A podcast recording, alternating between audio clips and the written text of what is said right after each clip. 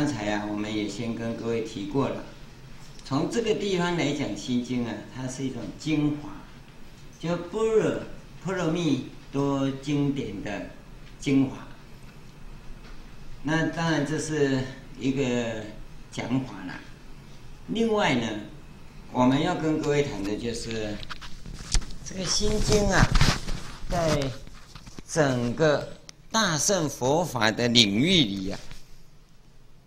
那么他的地位怎么样？几乎啊，我们对于所有初学佛的人呢、初学佛啊，包括我们在座各位初学的，那你要从佛法中下手，应该怎么样下手呢？第一个就是背心经，第二个呢就是背大悲咒，哦，对不对？背心经干嘛？增智慧。背大悲咒干嘛？消灾障。哦，贪污贪无挖紧哦，卖有灾难哦。所以呢，用大悲咒保护自己，哦，啊，用心经来增长自己。所以在基本上来说啊，这个祖师的这种设置啊，哈，他都。有很好的保护措施，那我们憨憨的也不知道。啊，我记得二十几年前呢，啊不止啊，三十年前呢，在台中啊，那时候我住在台中的时候，到台中乡下那边去玩，看到一个老先生坐在树下，啊脚啊一直抖一直抖，然后咬咬着一根香烟，有这么长的烟灰啊，哎我奇怪了。这烟灰这样子，人这样摇哈，啊，怎么不会断呢？哈，我很好奇啊。啊我就问他说：“阿伯啊，阿你是你创啥？”哎呀，念大悲咒啊啦，大悲咒啊！我有听他说不对啊，不对啊，唔知什么不对啊？哦，哇，少年，真好嘞！还 一个什么好康的，讲真好。你看看，高阳龙会背过来，他念大悲咒哦，叫做大悲咒啊。那个东西、啊，他就这样子，这个叫黑白念呐、啊。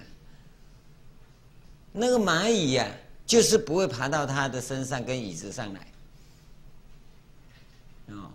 哎，要论标准呢，行持也不如法，哦，啊，论标准呢，你在抽烟也也破戒，对不对？哎，那他就有定力啊。你说他不对吗？我我一直到现在还没这本事，啊，我只是爬上来把他捏死而已啊。为什么呢？这个是要功夫。所以我我举这个例子是说啊。佛教的本身呢、绝对不会有副作用，你放心呐、你会有副作用的人呢、是你用心不当，贪嗔痴啊，那个其他目的啊太旺盛了，你才会把你导引偏差。否则学佛哈、哦，学没成就哈、哦，就有够倒霉了。哦，学了老半天没成就，就已经不得了了。你还有副作用，释迦牟尼佛怎么会这个样子？绝不可能。所以各位，你放心，哦，除非你是要修外道法，以修外道法的心境，想要在佛法中要求一个什么东西，那就会有副作用。否则啊，在佛法中基本上它没有什么特别的目的。就刚才讲那七十二个部分呢、有没有？哦，生命、人生、人性，我们在追求的是这些价值与意义的东西，怎么会有副作用呢？是不是这样？你想想看，所以不管是从心经也好，从大悲咒也好，本身是不会有副作用的，啊、哦。那么事实上啊，心经也好，大悲咒也好啊，我们从这个法门上来看，都属于观世音菩萨的法门，都属于观世音菩萨的法门。那这个部分呢，我我们还得再跟各位讲一下。因为一谈到佛法哦，你一定要跟啊印度文化相结合。因为我们不了解印度文化的演变呢，你佛法讲来讲去啊，都是你自己讲的，除非你是真的哈纯中性、纯空性，那就没有文化的影响。否则啊，在这个地方来看，它绝对受到啊印度文化的影响。印度文化它有个特色啊，它是非常的客观，非常的客观。所以，以我们的立场来讲，你要是纯空性来讲的话，任何文化都不会影响它。这这个我们先声明啊。所以，假如谈到啊，跟你传统的意识形态啊、民间信仰的拜拜啊那种观念相冲突的话，那我是希望说，你最好把那些杂讯啊抛弃掉。我们在这里啊，不带有任何批评。或者褒贬的色彩，你要留意到这个部分。在佛法中，我们看呐、啊，刚才提到的三圣啊，事实上啊，是从印度文化里湿婆神、毗舍牛神跟大梵天的这种思想啊演变过来的。那么这个演变的本身啊，我们不要以为说哦。那西方三圣、东方三圣、华严三圣、娑婆三圣，那都是把印度教的神呐、这样转移过来，那我们就好像矮了一截。那你可不要这样想，因为文化在发展呐、后代一定超越前代。这种改变呢、有它建设性的价值存在。那我们了解它的结构啊，跟它建设性的价值啊，你就会发现呢、那种殊胜，这个是很重要的。那这里我们看到一个问题，就是中间是佛，两边呢是菩萨，两边是菩萨。那我告诉各位，华严三圣啊有一个特殊处，中间毗卢遮那佛，那两边呢是文殊普贤，这是这个基本架构是我们现在才有的。华严经里的华严三圣还有另外一个组组合。中间是弥勒佛，两边呢是文殊普贤。这个可以叫华严三圣，也可以叫做龙华三圣。这个大概你们都不知道了哦，你你根本就不知道，没人跟你讲啊。包括哈主张龙华三会的那一堆人呢，那一堆呀，根本就不懂，他就只知道弥勒佛会来哈。啊，不知道他旁边两胁侍是谁？啊，我跟你讲哦，就是这三圣，还是文殊跟普贤。你要找证据哈，我跟你讲，绝对找不到，绝对找不到。那我可以告诉你，《华严经》五十三参哈，五十一、五十二、五十三参就是龙华三圣，五十一参弥勒菩萨，五十二呢是文殊菩萨。五十三呢是普贤菩萨，文殊菩萨也没讲什么，对不对？只有这这这个不到一百个字就带过去了，啊、哦，只是文殊伸右手过一百一十层摸善财顶嘛，嗯，然后叫他去找普贤菩萨，不要来找我，啊，就结束了。这叫叫叫什么三圣啊？这个这就告诉你破到底了，一破到底嘛，那你就就结束了，你就去找普贤就对了。普贤要建设啊，所以普贤这个善知识的地方啊，它就有三卷经文，就有三卷经文啊。文殊这一这个这一参这个善知识呢，这么一句话就结束了。要破很简单啊，要立啊就没那么容易。所以这个地方叫做龙华三圣，其实也是华严三圣。所以用弥勒菩萨做中尊佛啊，那有这样的一个组合。但是你会看到怪怪，因为你的意识形态不能接受。另外有一个，很重要的三圣啊，就是观音菩萨做中尊。这个组合啊，很多地方出现，那大家都不知道。你到佛具店、佛具店、古董店去看看，它也有三圣，中间就是观音。他、问他为什么观音，啊都唔知的，哦，啊古董变出来的这三尊，然后啊，那他就不知道中间为什么是观音了，啊，都爱佛坐的啊，不不过就就就这三尊在一起啊，不知道哪一个坐中间，我看看还是观音坐中间。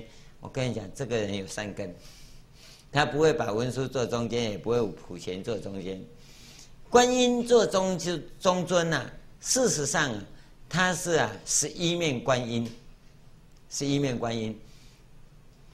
这个观音为什么做中尊呢、那就牵涉到他的一个理论，就是从密法来讲啊，那是密教华严三圣。密法来讲啊，有三身佛，三佛有三身呢、啊。第一个就自性轮身，第二个、正法轮身，第三个教令轮身。那么自性轮身是佛，这个没有错。那我们知道，毗卢遮那佛是法身，释迦牟尼佛是化身。那假如释迦牟尼佛做中尊的时候呢？那我们发现呢，慧积金刚为教令轮身，慧积金刚哦。那假如是毗卢遮那佛做中尊的时候呢，不动明王啊为教令轮身。那么自信轮身呢？跟教令轮身都都有了，那请问正法轮身哪一个？就没有人知道了。密教那么兴盛啊，他们没有办法斗起来啊。正法轮身呢？毗卢遮那佛的正法轮身呢，是一面观音。哦，释迦牟尼佛的正法轮身呢，就是。我们所讲的观世音菩萨，就这个问题了。所以观世音菩萨不管是千手也好，千手千眼观世音菩萨，或者八臂十一面观音，这个都属于啊，毗卢遮那佛的正法轮身。那假如用一般的观世音菩萨，有的骑龙啊，有的骑麒麟呢，骑龙的观音跟骑麒麟的观音是中国的观音。哦，印度没有龙，印度的龙都是蛇，所以你看到有一些释迦牟尼佛后面有七条蛇，有没有？哦，那他们本来是叫七龙吐水，哦，那来到中国，中国对七比较没有兴趣，对九比较有兴趣，因为中国人是以九为大，七不大，所以呢，反正民间传说嘛，七跟九，民间就改为九，叫九龙吐水，灌木如来，有没有？就是用九龙的意思。那龙在印度没有啊，它只有蛇，都是眼镜蛇。这眼镜蛇也奇怪，在中国是吓死人哈，在在印度哈，眼镜蛇是很听话的。所以你看到那印度阿三在吹笛子的时候，眼镜蛇会跳舞，有没有？他有本事啊，我们就没本事啊。我们看到眼镜蛇，是我们会跳舞。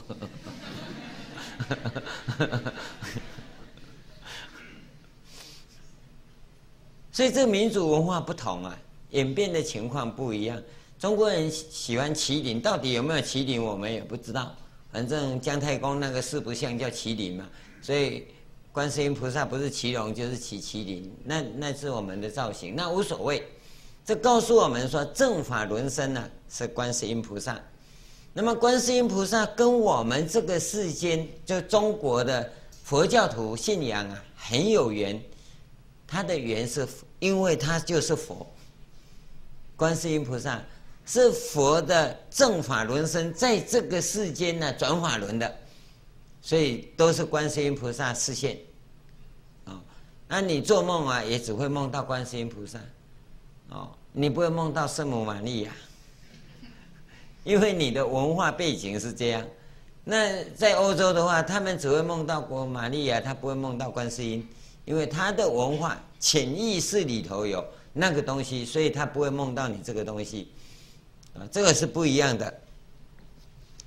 这个我们了解到啊，这个正法轮身的作用以后啊，你就知道观世音菩萨为什么在很多典籍里头都会出现。那么这个地方啊，我们刚才讲的，不管是祖师的方便法也好，即使方便法都符合真真谛。都符合真谛，不符合真谛的不叫方便法，啊，那那个叫随便法，啊，反正小孩子说，为什么叫观世音菩萨？因为他爸爸姓关，哦，他生的女儿就叫观观世音，哦，啊啊，孩子就听了，这个这个就随便讲讲，呃，这不符合真谛嘛。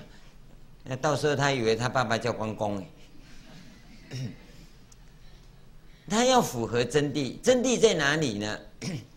在于心经本身呐，是智慧。哦，是智慧。他最后面讲啊，揭谛揭谛啊，般若揭谛，般若僧揭谛，菩提萨婆诃。他的意思，这个咒语啊，那我们到后面会讲这个部分。呃，我是怎么念？你你你再怎么揭谛都不会为萨婆诃了。哦，揭谛揭谛两个字，从音的意思就快呀、啊、快呀、啊。印度话。从语啊，就从从音出现的时候，都有催促的意思，就催促的意思，意思就是到菩提彼岸了，赶快赶快啊，赶快到菩提彼岸，意思是这样，所以你你不一定把咒语多了解啊，那到菩提彼岸的意思就是彻底觉悟啊，啊，所以从这个地方来看呢，这个心经本身呢。从观自在菩萨开始啊，它就是个咒语，就是个咒语。你持诵这个咒语啊，就会智慧开，这很简单的意思。那你假如是大悲咒的话，那就不一样。大悲咒啊，大悲咒不是给自己利益的，大悲咒是给众生利益的，所以才叫大悲。给自己有叫什么大悲？自己小悲就可以了。啊，五五百 CC 你都喝不完了，还要多大悲？大悲是要利益众生才叫大悲，对，利益自己不要叫大悲了。啊，这个 有时候会溺死啊。啊，所以大悲咒是要利益众生，心经是利益自己。所以从这一个智慧的立场来看呢，那么心经是给自己赶快到彼岸。那么此大悲咒的意思是，我到彼岸以后要利益众生，是这样的情况。所以你在行行法的时候啊，有个地方啊，给各位啊做一种啊心境上调试的一种运用。你持大悲咒修法，当然台湾的社会就是这样，因为功利主义嘛，持大悲咒听说哈可以消灾障增福慧，啊就拼命去了，那你就搞错了。持大悲咒是要利益众生。但是不管你有没有这种心境去利益众生啊，我想有一点，有一点我们需要留意的，你不要太太介意哦。说我的标的是什么？因为有些人刚学佛就从大悲咒下手，那你你可能不知道。那我告诉你一个方法，你一定啊要存着一个疑情。我现在哈，我要增福慧，哦，我要消灾障，我要保平安。那我这样子不知道对不对？跟各位讲啊，你这样求到底对不对啊？你并不知道，哦。那我们应该要这样子，等我到比较懂一点的时候哈，我愿意调整到正确的地方。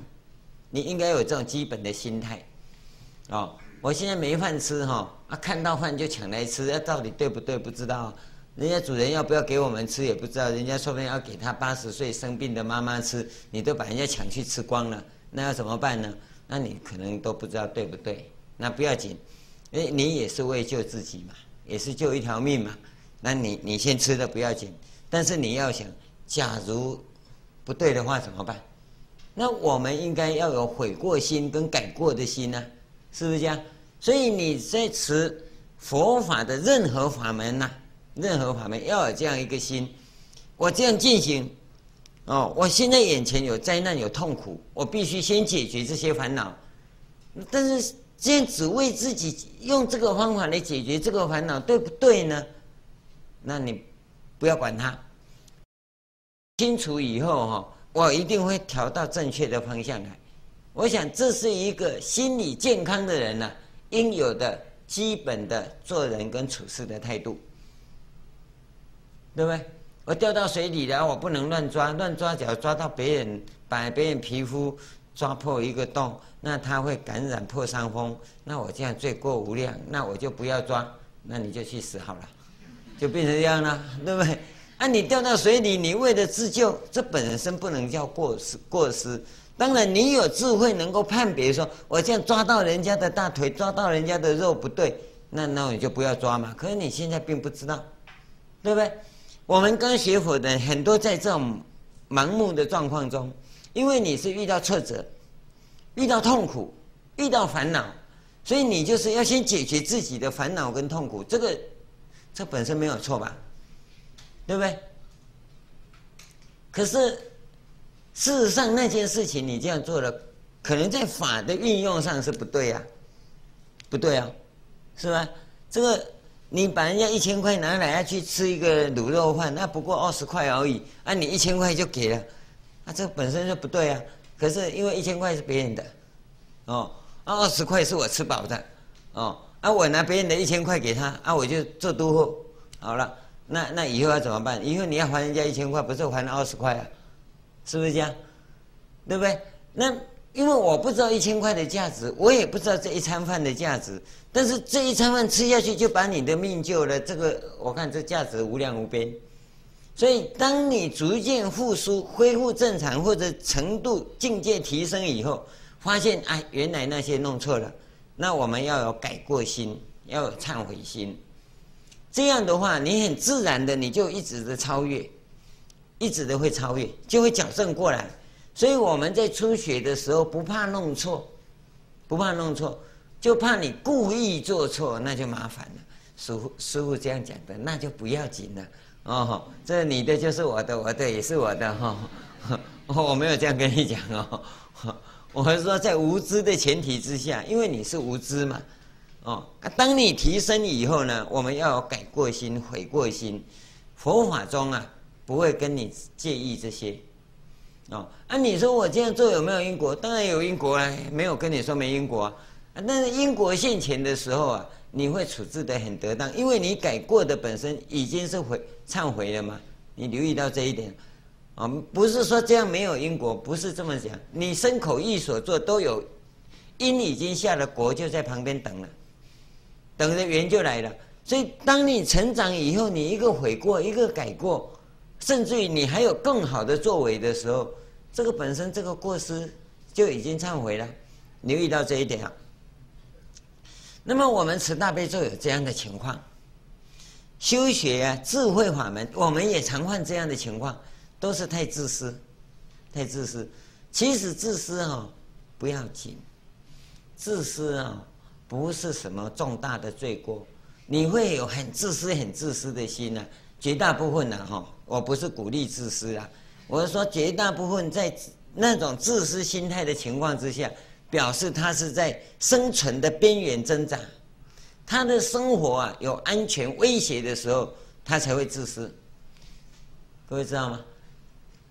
哦，衣食足而后知礼义呀。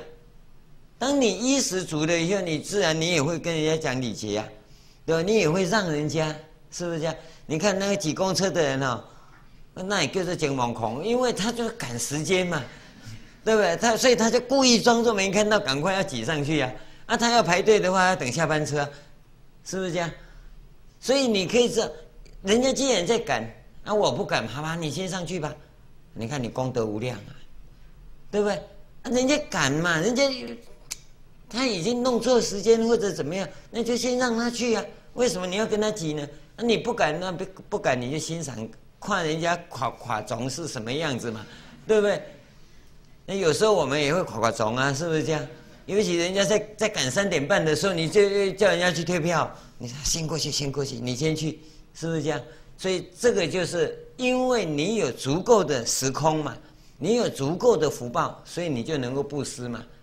当你不足的时候，你怎么布施呢？所以那个时候显现出来就很自私。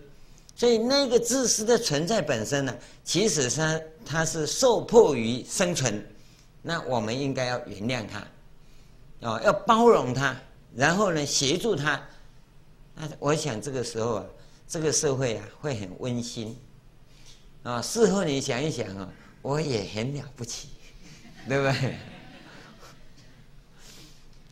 啊，假如人家这样子，你说不行，排队，哦。这没教养，怎么样？又跟他数落一顿，那他只好摸着鼻子去啊！啊，不然怎么办？他总不可能跟你抢啊。那那你未免太铁石心肠了，因为你没有办法体会到人家这么急是什么原因。我们常常看到，尤其我们，那我我想我们在我们的生活环境当中啊，这种情况很多。我们要培养出这种足够的生命情操，来包容、来协助人家。啊，这这个是讲这个部分的。那我要跟各位谈的另外一个问题是实修中的资粮道这个部分。我常跟大家讲说，那刚开始你要怎么修哈？我不管背心经也好了。背大悲咒也好，从我们的立场来讲，我是讲十六字红名，南无大方广佛华严经，华严海会佛菩萨，这个十六字洪名哦，那你要好好的背，要怎么样？你大概要用一个月的时间，一个月的时间去训练，自己要计算一下。我跟你讲，你还是要计算，尤其初学的人，一个钟头啊。平均呢、啊，一个钟头你念几遍大悲咒也好，心经也好，十六字洪名也好，一个钟头念几遍，十分钟念几遍，一分钟念几遍，你把这几个基本单位记得，记得用一个月一个月的时间呐、每天最少用一两个钟头啊，密集的把它计算出来，计算好你很稳定了，我一分钟就是几遍。一个钟头就有几遍，十分钟就有几遍，很清楚的时候，那你要开始结界，结界，结界一年的人叫在家人，结界三年的人叫出家人，你试试看哈。这三年或一年要怎么做呢？把这个三个部分的任何一个部分，一个就好，大悲咒也好，心经也好，十六字洪名也好，去填满你所有的生命。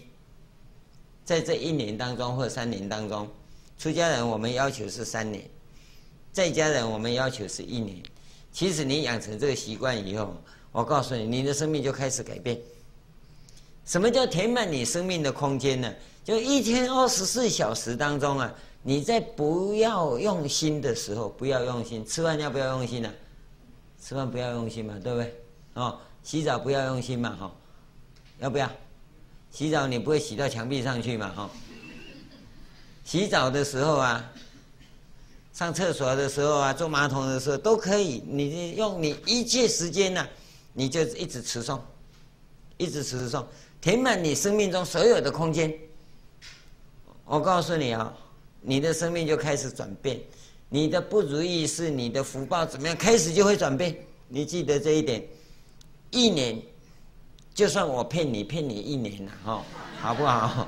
回去试试看了哈，不要那么吝啬了，哦，不要说我骗你，你就布施一年嘛，哦，啊，你要学心经两百六十个字背不起来啊，你不要背心经也可以的，哦，啊，八十四句太长哈，你常常背一背会变八十五句哦，那你就背十六个字，你去算一个钟头几遍，十分钟几遍，一分钟几遍，去填满你所有的空间。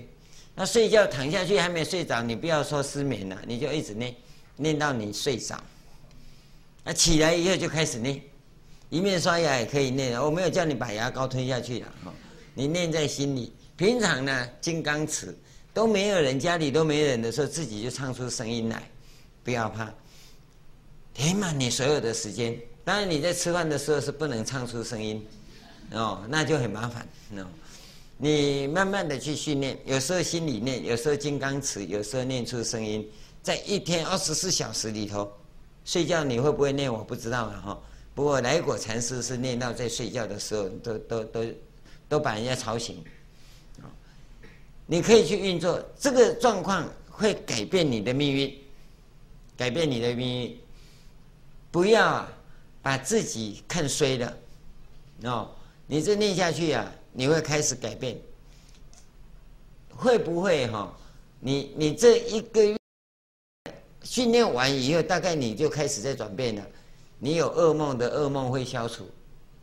你你你去注意看看，你开始精进以后，差不多一个月以后啊，那那那你开始就会瑞相连连，好梦不断，可以吧？哦。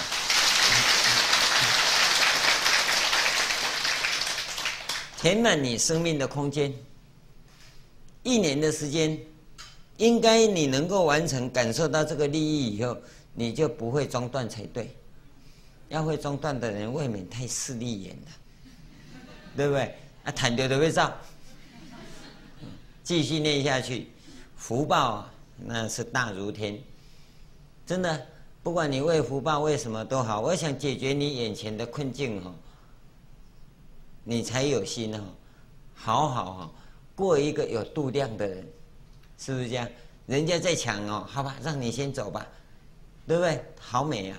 人家在抢，嘿呀，没有教养哈，国民所得一万五千多了，还这个样子，那 你就不会这样计较。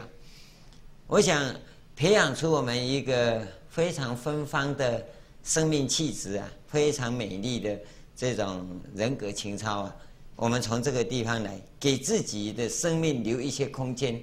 要不然有很多人呐、啊，我不是说每一个，有很多人呢、在人生中啊，常常会有啊，老是缺一段的感觉，对不对？福报哎，只欠东风，每做什么事都只欠一段，有没有？现在告诉你的是，让你多一段出来，啊，给给几张面，你们要看几张哈，多一段出来，那一段你就可以布施了，就可以布施啊。我的意思不是叫你一定布施给我了哈。那不过要也无所谓了哈。那至少我们在生活中啊，你可以可以多礼让跟包容，可以接纳别人的错误。那我想这个生命是很美的。我们应该啊，从这个地方啊来做修行的起步。这个是讲行法中啊，呃，因为我们常常用的是心经啊跟大悲咒，但是我告诉各位。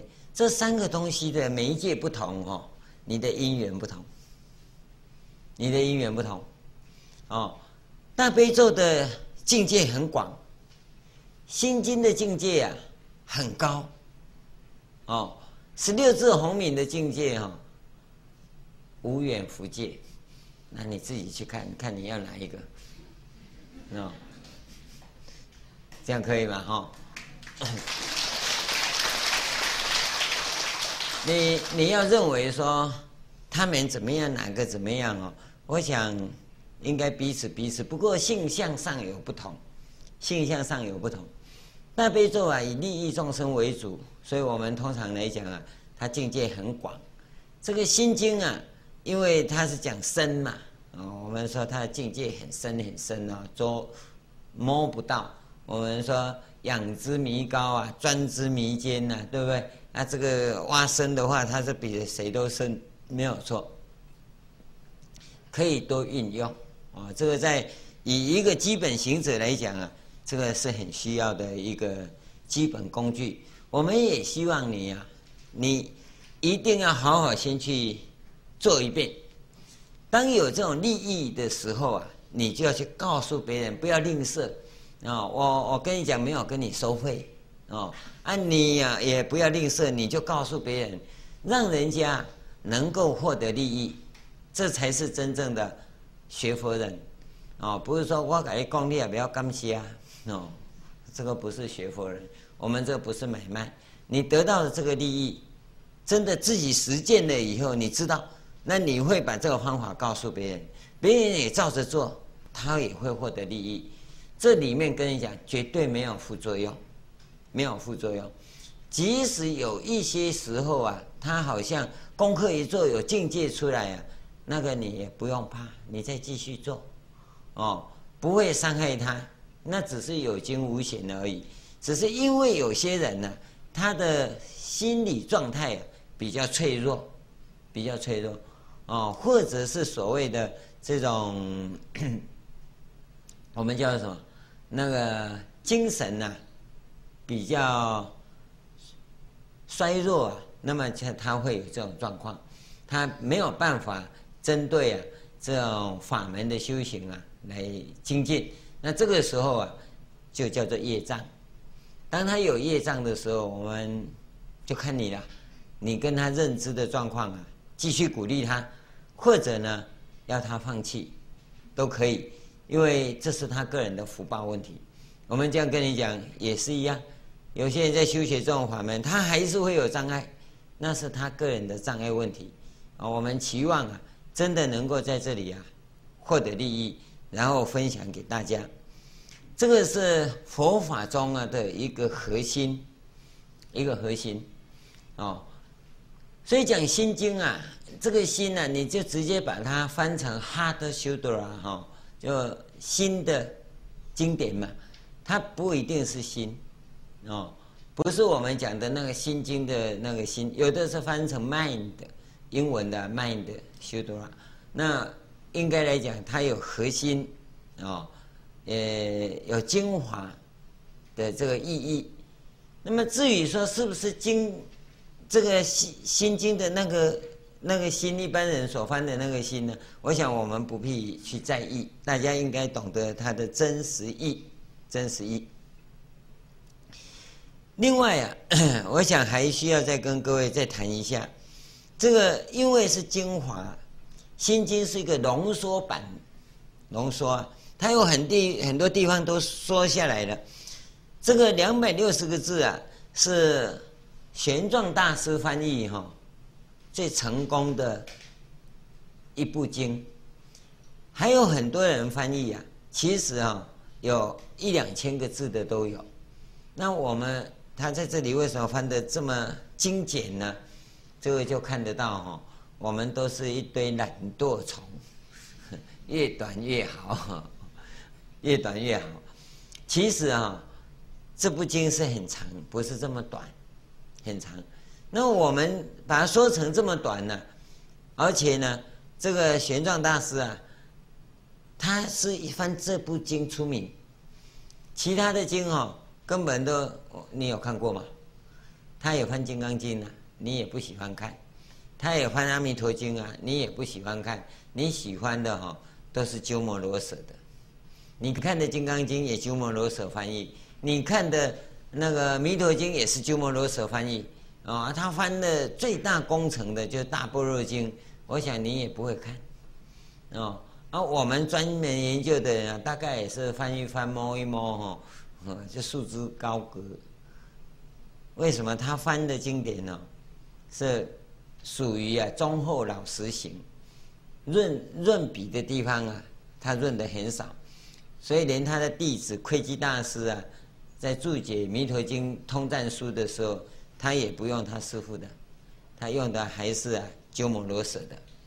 所以各位在这个地方啊，要去体会，要去体会，真正啊一部好的经典呢、有它的特色。这部经典呢、就是简练，但是也因为简练呢、啊，所以我们大致上，大致上的人呢、都是以看不懂啊做结束，啊。啊，《心经》这个字你懂，里面讲什么？其实你都不懂。我们要谈这个部分呢，那谈来就话长了啊，就话长。它这里面呢有很多理论，两百六十个字啊，我们为什么要用二十节课来讲啊？就是因为理论太多啊。那我们必须一步一步跟各位讲。那么刚才啊，上一节课啊，这个部分已经让各位啊。经验一下哈，经验到了哈。虽然只有般若波罗蜜多而已哈，嗯，理论就不少了啊。我们想说啊，从这个地方啊，把空中的这个基本理论跟架构啊，先完整的跟各位显现出来，然后呢，把我们华严性中的运用上面呢，再提供啊行法的部分呢，来给各位做参考，因为。心经本身呢，它讲般若啊，就是谈到智慧的问题。那我们一定要把智慧给予展开。那么刚才所提到的般若那个智慧，只是通说，啊，通说。我我们在讲的时候，除了语言模式、思维模式、行为模式，一定要告诉各位。我是假设各位是个修行者，哦，那你假如要把它当做知识来研究的时候，我们当然也不反对。从知识的研究来讲，对我们法化的宏开啊，一定有帮助。但是呢，假如你能够从行为模式来进行修行的话，对你本身的利益啊，那会更大，会更大，而不是只有知识而已。所以希望，我们真的能够从修行的立场来看。那么《心经》本身的般若啊，这个部分呢、啊，既然是讲智慧啊，我要跟各位谈，智慧是讲生命的，所以这里又回到啊最原点的地方来。我们说佛经啊是佛陀的语言，经啊是佛陀语言的记载嘛。那么佛陀啊，他是真理的这个品质完全兑现出来的人。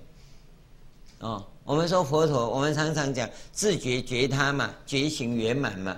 大概你也不知道觉行圆满叫什么，啊，只是讲圆满而已。它圆满就是这个人性当中啊，那个觉悟的品质啊，它完全兑现出来。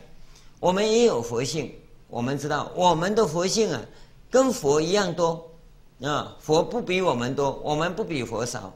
可是麻烦的就是，他是已经全部兑现的人，我们呢？所谓薄地凡夫啊，就是啊，根本一点也没有兑现，一点点也没有兑现。那我们来讲的话，不敢说一点点都没有兑现，勉强说啊一两分呐、三五分呐、其实比起一百分哦，那差差太多了。所以我们要留意到，站在佛性的这个立场来讲啊，我们是没有兑现的人。我们拥有兑现的能力，但是我们还没兑现。佛陀是这个品质完全兑现，这个什么品质？是真理的品质。所以我们说佛陀就是真理，关键在这个地方。佛陀既然是真理的话，那佛经是佛陀的语言，佛经就是真理的语言。你要留意到这一点。那真理是什么？真理是生命的兑现。有我们活在的。这个假的生命呢、那是生命没有兑现的。所以我们讲真理是什么？真理就是生命。因此啊，佛经也是生命的语言，所以我们才说生命倾向的思维模式。那么我们上一堂课所讲的那一种归纳型的那一种思维模式，叫大脑取向的思维模式，是大脑知识型的思维模式。我们要跟各位讲的是生命整体的思维模式这个部分，这个部分呢，我们可以训练，但是呢，你就是不能用大脑去训练你的生命。大脑训练生命叫做污染。很多狗啊，很乖啊，很有灵性，有没有？什么灵性？因为被你污染的了。那是人污染的生命啊。动物的那个生命被人的知识所污染，所以你看狗可以教育训练，有没有？马戏团那些老虎啊，它也是被人污染了。啊，啊不被人污染的，我们叫野性啊。这人实在很可恶啊！人家不听你话，你就叫人家野，哦啊，人家被你污染了，你就叫叫有灵性，那那都都不对的。但不管怎么样，这种状况啊，总是普遍存在的。我们从这个地方来看。啊，来看，我们在这个训练的过程当中，我们知道生命的语言模式是怎么怎么展现的。因此啊，我们在修行的时候啊，是要你走入生命的领域里头，去拥有自己的生命。我们现在是活在虚幻的生命里，啊，色身的这个生命，你没有办法去体会到真实的生命是什么。当你体会到真实的生命是什么？那套用一般民间信仰的话来讲，那你就是上天的使者。上天的使者，你是真正啊那个上天的宠儿。当你的那个生命的品质逐渐在逐渐在兑现在成长的时候，那你很快就会超越菩萨的那种生命的质感呢，它自然就会出现，就会出现。所以在这个部分呢，我们在讲这个二十堂课的过程当中啊，我是想说尽可能啊，把那个行法的部分呢，跟各位提出来，跟各位提出来。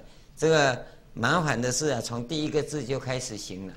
你不要看观自在菩萨，观自在啊，观自在解脱解脱哀尊呢，对吧？啊，头上有个佛啊，手上捧着莲花的，嘿嘿，尊想标正啊。那那你要这样拟人化的话，那就没办法了，没办法了。那你这样看不到佛法。拟人化是一种象征，你不要把它当真，它真也没错，但是那个真实的部分你要运作起来，你才能知道。所以前面这个部分，整个《般若波罗蜜多心经》来讲啊，它就有很多刑法在。那我们把这些刑法融汇到经文里头，大概你从第一个字开始，我们就要好好的说明了啊。所以在这个过程当中啊，希望各位啊，真的有有这种因缘跟福德的话，那希望大家能够天天都来哦。当然以后录音带也会出现的哈。啊，录音带出现的临场感不够，哦，就好的这里都感觉没对啊。这种情境啊，真的是很难得。心经在十几年前呢、啊，我讲过两次、啊，讲完以后啊，大家很喜欢，跟金刚经一样。讲完以后啊，有一个师兄啊，他没听到。师父能不能再讲一遍？啊，这些警察们，话已经不听，一定要听心经。我就跟他许了一个承诺，要听心经啊，要先听金刚经。哦，啊，他那就先讲金刚经。我说要听金刚经啊，要要要先听六祖坛经。哦，他好，先讲六祖坛经。啊，现在六祖坛经在台湾很有名。啊，一贯道的那些点传师啊。都把它当做教本，哦，他们拿去听，十几年来啊，一直很轰动。我们跟这些道友啊，关系相当不错，就是六祖坛经的因缘，哦，那个现在呢，我们六祖坛经的书大概整理好了，大概这几个月啊就会出了。金刚经啊，在这个去年呢，在嘉义讲完了。听说录音带录得一塌糊涂哦，你们就没有耳福哦。不过有几个同学很发心呢，他们重新呢把它整理过来，啊，整理了大概也就要发行了，大概也是这几个月会出来。那心经呢，我们在这个时候把它补上去了，二二十堂课一本也好大一本了，大概也要两本书才才有办法弄出来。那这个部分呢，我们希望各位啊，从真正解心的立场来看呢，心是什么？你一定要把它弄清楚。这个不是一般所讲的心要法门、心地法门。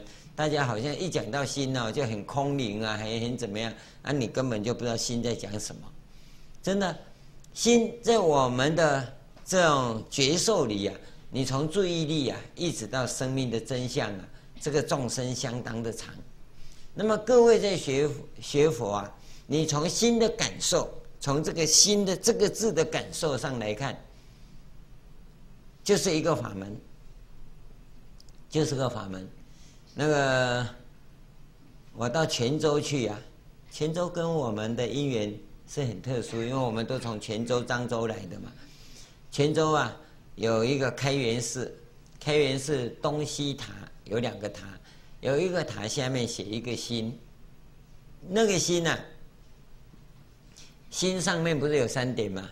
对不对？弯弯的哈，这个心就是弯弯的，然后啊乱点三点，有点三点，那表示你的心不一不专呐、心这个字啊，中国人造造字是有意义的，一点一弯钩，然后再两点嘛，对不对？这三点大概排在一起哈，就是乱在这里头哦。可是他那个心呢，写的不是这样写。他先点一点，然后一个勾，这边再一点，啊，中间没了，中间那一点不在了，那叫空心，对不对？哦，那心空的嘛，对不对？勾起来，哎，这边一点，中间没了，这叫空心。可是它也不是空心，为什么不是空心呢？它那一点掉到下面来了，掉到下面，下面有一点呢、本来我们在勾起来的上面嘛，它掉到下面来，哦，这个叫虚心。你看看，有有三个写法，哦，而我们是什么心？我们都把那一点点得高高的，就是傲慢心，有没有？那你是什么心？对不对？那中国字就很麻烦，因为中国文化有一些很大的特色，《金刚经》讲三心不可得，啊，那那那个呃，青龙书抄周金刚啊，写青龙书抄啊，那注解《金刚经》，他认为是金刚专家啊，还要到南方去跟人家辩论啊。有一天啊，住在那个客栈里哈，那客栈应该现在来讲叫 motel 吧，哦，他就住在里面，早上爬起来还要吃点心呢，要吃早餐呢。人家问说，你挑什么？他说我挑啊，青龙书抄。啊，青龙书抄什么？专解《金刚经》。嗯，南方那小鬼哦，啊，《金刚经》乱解都不懂。啊，我要去跟他们辩论。那老婆婆啊，卖烧饼油条，问他说：“哦，是这样。那我问你一个问题，你答得出来就免免费供养你早餐；答不出来哦，我看你回去好了。”他说：“你讲。”他说啊，《金刚经》里啊讲的，过去心不可得，现在心不可得，未来心不可得。他说，对，那叫三心不可得。那你现在点哪个心？点哪个心呢？你要点点心呢？点哪个心呢？对不对？现在我们也讲三心不可得，对不对？正常心、乱心，然后空心，然后虚心，啊，三心不可得。请问你现在是安着哪个心？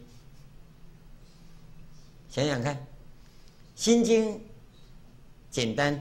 两百六十个字，不简单，在于它层层法义、啊，不容易、啊，会通。那我们这一会啊，希望大家共同来圆满它。好，我们今天讲到这个地方，把经题简单的解释一下。